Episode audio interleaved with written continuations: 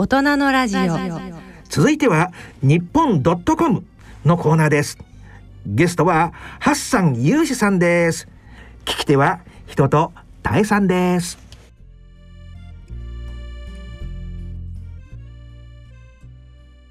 ここからは月に一度の日本ドットコムコーナーです。日本のニュースを7つの言語で世界に発信する日本ドットコムのスタッフと一緒にお送りしていきますえ今日は私久々に台湾から戻ってきて、え日本のスタジオで、えー、ゲストをお迎えしているところなんですけれども今日のゲストは4回目の登場となります アラビア語版エディターのハッサンユーシさんです。よろしくお願いします。どうもよろしくお願いします。はいでアラビア語です。あまりにも日本語が流暢だったのでちょっとその後が何語かなと思ったくらいなんですけれども。あのもうね皆さんご存知の方も多いと思いますがハッサンのプロフィールを今一度簡単にご紹介したいと思います。えカイロ大学日本語日本文学科卒業後来日して日本ドットコムに入社アラビア語版エディターだけでなく日本ドットコムのアラビア語版 SNS 担当としてもご活躍中ですちなみに2019年には日本国籍も取っていらっしゃるんです目の前でなんかちょっと万歳のポーズをとっていただいたんですけれどもあの本当にハッサンさんねかっこいいんですよね。いやいやそんなことない。あのもう本当ねあの男前でまあもともと男前だったんですけれども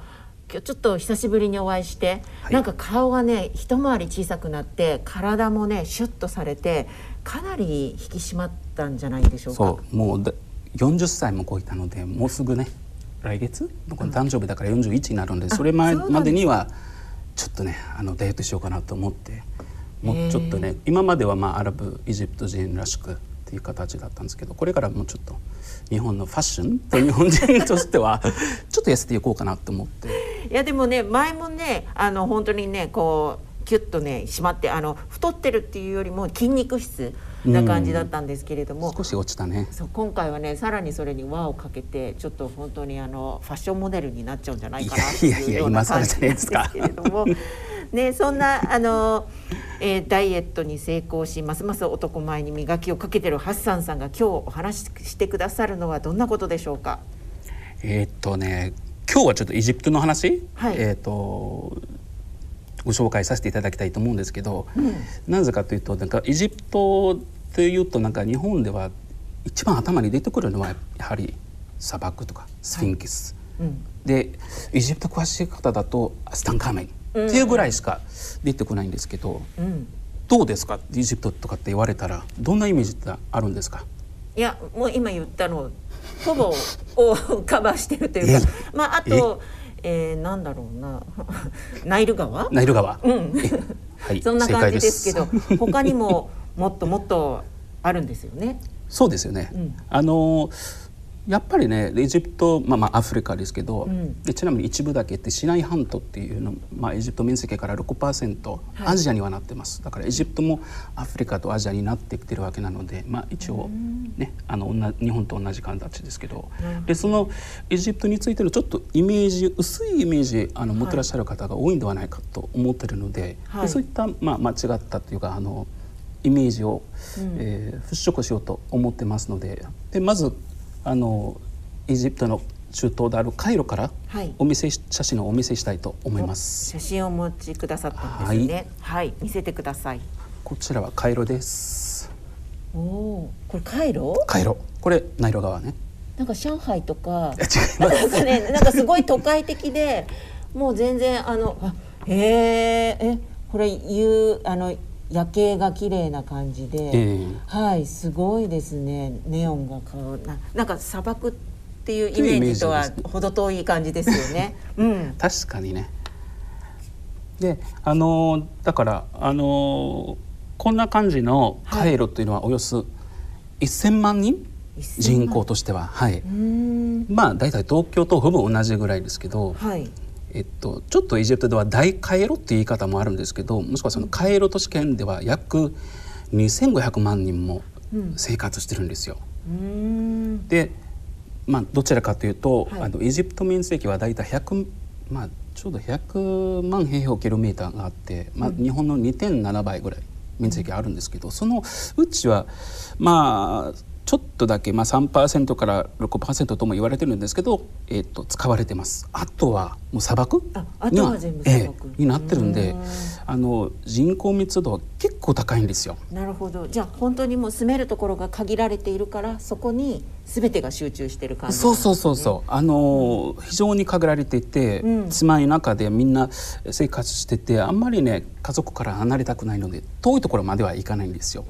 ででそれ正直な話ちょっとあの日本のね今、はい。まあ少子化になってるんですけどエジプトはねあの人口急増に、あのひ非常事態と発表してるんです。今現在、はい人口増そうそうそう人口がすごく増えてるんですね。えーでエジプトアルシシ大統領はその人口増には歯止めかけなければブレーキかけなければエジプト2030年までには1億2000万人達すると言われてます。それが多くの方がまたそこでカイロに住むっていう感じなんでまあ、すか。カイロは第一規模ですよ、うんうんもちろん。でしかも最近ねそのコロナ禍で、まあ、エジプトも緊急事態宣言も、えーまああったのでそのうちはみんな、まあ、もちろん外は出ないから、はい。でそのおかげなのかせいなのかよくわかんないけど言い方としては、エジプトもまたえー出生率もさらに上がったんですよ。あコロナ禍で皆さんお家にいてさらに出生率が上がったそうですいうことなんですね。はい。これはあのちょっと多分日本とは逆ですよね。そうですよね、うん。あの日本ねうちも日本 .com ではよく「セックスレスライフ」というなんかジャパンデータとか毎年毎年出してるんですけど、はい。エジプトだとね何万なんかほとんどイスラム国家なので、結婚まではまずノータッチ、うん。で、えっと、結婚してってあのまず最初の宿題はやっぱり子供。で作らなきゃいけないんですよ。はいはい。家で1族を作るっていう年経たないうちに作らないとい親戚ちょっとねいろんな人にはまあいろいろコメントプレッシャーかけられてきてだから結婚して子供を作ると。そうなんですえね。ーでちなみに最近、はいあの今年23か月間だけでなんかエジプト政府は本当にすごいあのニュースがあって25万かな、うん。3か月間だけで25万の子供が生まれたらしい。すごいですね。そうなんか日本と本当にねエジプト結構若者が多くて、はいあの人口としてはあの結構美しいピラミッド型にはなってますけど、まあ、に日本のねとちょっと違っておりまして、ちなみにそのエジプトでは女性はしあの結婚したら仕事とかは皆さんされるんですか？あのうん、さ知ってる人の方が多い。うんうんじゃあそういう意味ではあのエジプトでは女性も結婚して子供ができてもちゃんと仕事は続きます。あるような。のまあ経済的にはね大変だから、お二人で付き合いながらね生活していかないと結構男性の方が大変なんで。うん。はい。まあでもねそういう環境が整ってるっていうことは羨ましい限りですけれども、あの確か、えっと、今年の11月にエジプトで COP27 があの開かれる開催される予定ですよね。まあ、エジプトの、えっと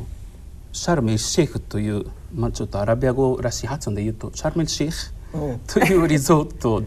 地であの開かれます。んで実はそのエジプトでは今再生エネルギーの開発が急ピッチで進んでますよ。再生エネルギー。はい、確かにあのエジプトというともう太陽も風も十分すぎるほどこうあって豊かなイメージというそうですよね。あのまあ結構先ほど申し上げた通りで砂漠の中であるし、でエジプトも乾燥してて、うん。あの雨もなかなか降らない。一年中降ったとしても23回だけ。であそんなに23回も降ったとしても2 3 0分だけで終わるもんだけどでもそれだけ。ないですね。ん？傘は。で傘っていう言葉自体がアラビア語にはありません。えっとね、あ、ごめんなさい。日傘、日本例えば日本は、えっと、うん雨傘と日傘。で、と、日傘だけ。雨傘っていう言葉は存在してない。雨降らないから。それほど両方一つにはなってます。う。ん。うん。なるほどなるほど。でもまあそのおかげで雨降らないから、えっとエジプト、はい。ファラオの世界遺産のものはきれいにの残ってるわけですよ。はい。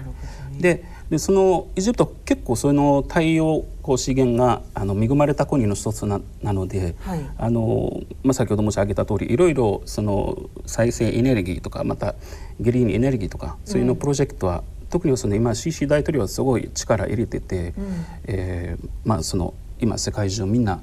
ええー、エネルギーとか足りない状況の中で、うん、エジプトもその辺は力入れてると思います。うん、でまたあの風力の面でも、うん、でエジプトもあのその辺も、えー、ちょっと力入れて、えー、使おうとあのうまく使おうと思ってますのでそこまではねあの実際に日常生活ではあの国民はまだまだ感じてはないんですけどこれからおそらく、えーと、ちょっとエジプト政府が頑張って、えー、このプロジェクトを続けていくとまた国民の、えー、日常生活にはちょっと、えー、うん、まあ日常生活では感じていくではないかなと思ってます。なるほど。じゃあもう近い将来もしかしたら砂漠に行くとこう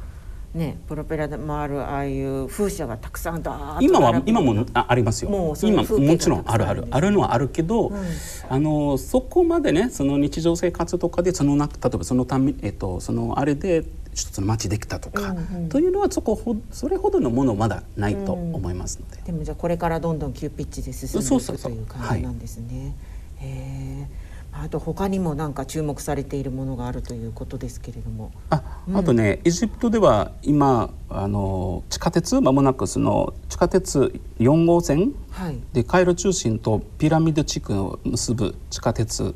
まあピラミッドまで通る地下鉄を今えっ、ー、と作ってます。あ、えそれは通勤用とかですか？どういう？まあ通勤用とあの、はい、日本正直あのエジプトね通勤手段としてはまあみんな車、うん、今まで車使ってたんですけど、うん、まあ、今ガソリン代は結構上がってきて車自体も上がってきてるわけなのでその、うん、えー、通勤時間として日本と同じような形にはなあの今なってるんですよ。だからみんなメトロとかそういう、まあ、地下鉄、まあ、エジプトだとメトロと呼んでるんですけど一応アンダーグラウンドじゃなくて。なるほどなではい、それもあのエジプトと日本もまあ結ぶような話はあるんですけど、あの建設実際はしてるのはこのプロジェクト日本の三菱商事が受注してます。あ、そうなんですね。はいえー、えじゃあこれはもうその4号線ということはその前に1から3号線も通ってるええそれはまあ80年代モバラク政権、えっと、80年代から、うん、作ってておそらくあの中東とかアフリカの中でエジプトはその辺は先には力入れてた国ではないかなっていうふうには思ってます。で今回これを日本の三菱商事が受注して今建設。もう一つねよくねあの最近のいいニュースとしてはエジプトではあの先ほど私話の中で出たその回路、はい、えっと、結構ね密集してるわけなので、うん、これからその、えっと、シシ大統領に、えっと、大統領になってからこのちょっと,、えっと、州都機能移転プロジェクトも、えー、進んでいて回路からちょっと東の方には50キロ離れたところには、えー、IT や太陽光発電を取り入れてスマートシティをまあ作って、うん、そこにはあのシュートの機能を移そうというプロジェクトもやってます。まあ非常にあの頑張って今まですごいスピードでやってましたが、あのロシアのとウクライナのあれで、うん、結構ねちょっとね少しスピード、うん、スローダウンとかになってしまったんですけど、ね、でもあれはできたら非常にすごいプロジェクトになると思うんですよ。でで特にこれ面積ね先ほどね、はい、エジプト結構広いから回路から出て、本当真っ平らで一つと、まず地震もないし、自然あの日本もね最近も台風もあった、えー、14もあったんですけどエジプトはもう台風もないし雨も降らないので、もう真っ平らだからもう本当に建物すごい建てやすいんですよ。なるほど、あのその地震対策とかそんなのも考えなくていいので,、でそこでねおよそ700平方キロメートルの、えっ、とスマートシティその新しい。700平方キロメートルってどれぐらいですかね、えー、大きさまあ大体ねシンガポールの広さとほぼ同じですよ。軽く言ってますけど 一つの国家と同じぐらいのそうです、えー、大きさなんですね、うん。えー、それお金もかかってるんですね。そうそうそう。あの総工費も大体450億ドル、うん、でまあ大体日本円でいうとねおよそ5兆1000億円ぐらいもかかると。でそこにはあの、まあ、そのシティはできると大体600万人以上が住める、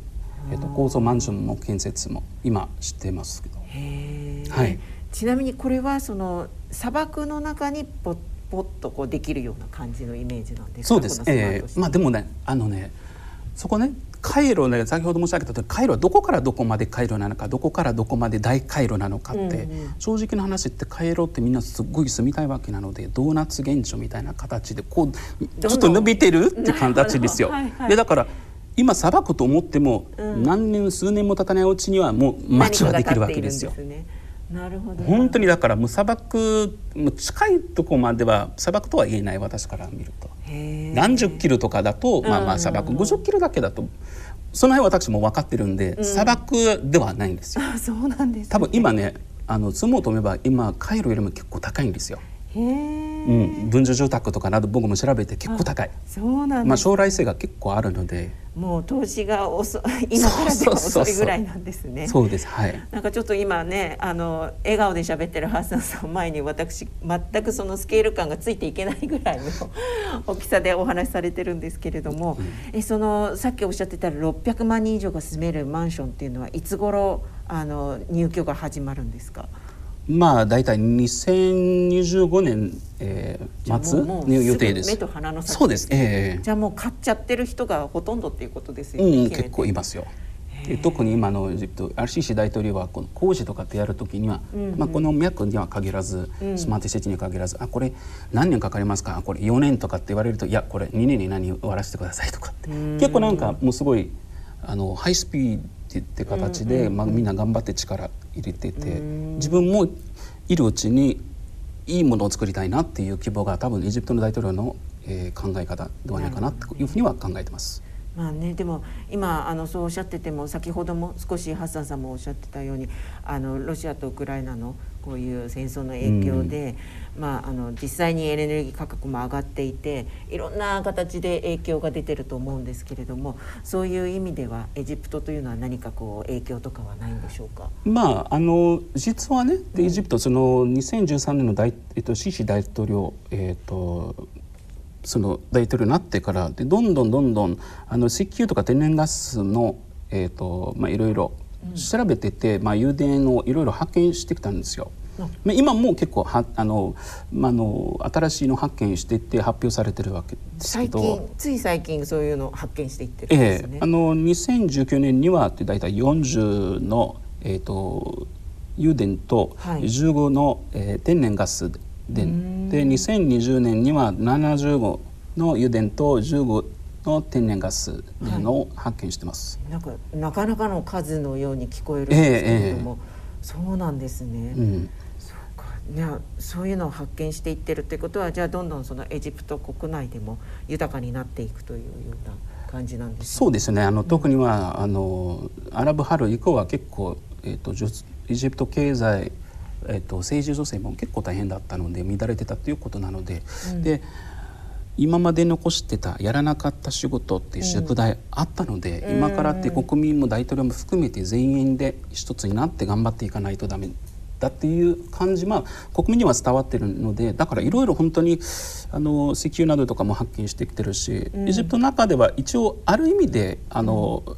ちょっと自給自足までは行ってはないんですけどある意味で少し足りてます。ででもあの輸出までは少しだけ、えー、一部だけ、えーと、限られててそこのね一部はね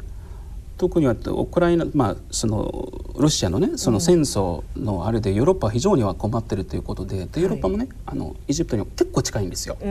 地中海もねエジプト、はい、南ですけどとヨーロッパは、まあ、エジプトから言うとね、はい、位置から言うと。でそこでそのイスラエル産の天然ガスの一部は、うん、もう前からエジプトにはそのパイプラインでエジプトのエケカプラントには、あのそのイスラエルの？天然ガス。輸送されて。うんうんはい、そうそうそう。そのエジプトではあのエケカしたものをヨーロッパには輸出してるわけですよ。そうなんですね、えー、なるほど。じゃあのね日本ではねもうあの冬になると節電とかいろいろとこう心配されることがあるんですけれども。まああのエジプト冬はちなみにはほとんどないからあのエジプトは大丈夫です。僕ねその、日本の夏例えば日本夏だとクーラーつけっぱなし、というのをよくやってたんですけどエジプトではそのクーラー使わないしカラッとしてるわけだから。で冬だとあの最低温度は大体18とか15度ぐらい日本のね秋ぐらいです。そうなんですね。ちょっともうちょっとエジプトのイメージがどんどん変わっていってますね。私の中ではそのね、えー、ピラミッドと砂漠そして灼熱の太陽暑くて もう本当に大変かなと思ってたんですけれども、はい、クーラーもいらない感じなんですね。クーラー扇風機だけで全然平気ですよ。まあ扇風機とか扇風機じゃなくてもちょっと窓開けるだけで涼しいわけですよ。なるほどね。うんちょっとね湿気ばかりはね日本ではどうにもならないという感じですけれどもね。ね、えー、でもちょっとねなんとなくエジプトのイメージも皆さんもガラッと変わってきたと思いますけれどももっとじゃあちょっと私的にあのさらに最近のなんかこうエジプトのトピックスみたいなのを教えていただければと思うんですけれども。最近ね、うん、まあ、エジプトっていうと最近のそのサッカー、まあ、これから来来週来月じゃなくて11月？初めてアラブ、うん、カタールで2020年のあのワールドカップ、うん、サッカーの FIFA ワールドカップ。残念ながらエジプトは出ないけどあの日本はね出るから、はい、あのエジプトの有名なリバプールでやってるストライカーモハメド・サラモーサラ、はい。はい、うん、なんかな今前は去年までは、えっと、南野匠南野さん日本のね、はいはい、代表とやってたんですけど、南野今モナコね、移ってしまったんですけど、はい、まあ、それもすごいあのモハメド・サラとか、まあ、モーサラですごい、まあえっと、みんなそのニュースとか、まあ、注目されていて、うん、で結構楽しみなところですね。なるほど、ね、でその他にもまだまだありそうです、ね、あとですねやはりまた日本といって、えっと、エジプト結ぶ話としたら、うん、やはりあのエジプト大統領とアルシーシー大統領と日本来日した時にで日本の学校を見てて、うん、えっと、日本式の教育ってエジプトに取り入れようと。日本式の学校、はい。えっと、日本式の学校、というのはあの大統領がびっくりしたのは大統領もともと軍人出身なので自分でね学生たちが、えっと、掃除したり、うんうん、えー、そういうのはエジプト本当はね誰かやってくれる人がいるんですよ。その係物だから子供たちが自分でそういうのをやってるっていうのをすごい大統領がこれリスペクトしてハマったんですよ。じゃあこれエジプトに取り入れたいなって話にはなって、で実際にはって今エジプト南からカイロまではい、で日本地域学校、えー、作ってて何箇所も。でその学校も今すごい大人気で。はい、普通の学校よりも。でその学校の特活日本のね日本地域の特活みんなやってて、あの日本のような人材、うん、えーと、将来的にはってその大統領が育てていきたいと。いう考え方も持ってたのでその来日した時に、はい、えー、そういうのを日本の方側には伝えたわけだから。で帰ってきたらどんどんどんどんそういうのプロジェクト積極的にはやっていきましたと。で今現在、まあ、在エジプト日本大使館も力入れて、うんうん、あのお伝いお伝いもしてると思ってます。うん。日本とじゃあエジプトの関係がどんどんどんどんあの、まあ、教育から始まるっていうことはね将来もっとこう日本に来るエジプトの方も増えるかもしれませんし、うん。まあ、本当にね、うん、関係としてはねまあ、最後には一つねあの日本の方々も、えーと、ご存知の方いらっしゃるかもしれないけどエジプトではもう大博物館、うん、えーと、今ピラミッド近くには作っていてその大博物館も、まあ、日本の支援金でほとんど、えー、日本のか日本政府が JICA 通して、うん、えーと、出してるということでその博物館の、えー、と中でも修復、うん、えー、と研究者というか、まあ、日本からその修復スタンカーメンの墓から出てきたそうそう、はい、えーとまあ、日本の和紙とかも、うん、これ初めて僕も見た時にはすごいびっくりしたんだけど日本の伝統的な和紙使ってエジプトの立派な、えっと、王様というかファラオであったスタンカーメンの,、まあ、あの遺産とか、はい、えっと、墓から出てきたものを修復するというプロジェクトもやってるんですよ。だから建物だけじゃなくてその技術とかも教えてるわけですよ。で先ほどなんか僕びっくりしたのはその博物館の、うん、えっと、限界とかでは、うんうん、ここちょっと見てください、はい、ここで漢字で博物館って書いてあるんですよ。えこれはエジプトにあるミュージアムに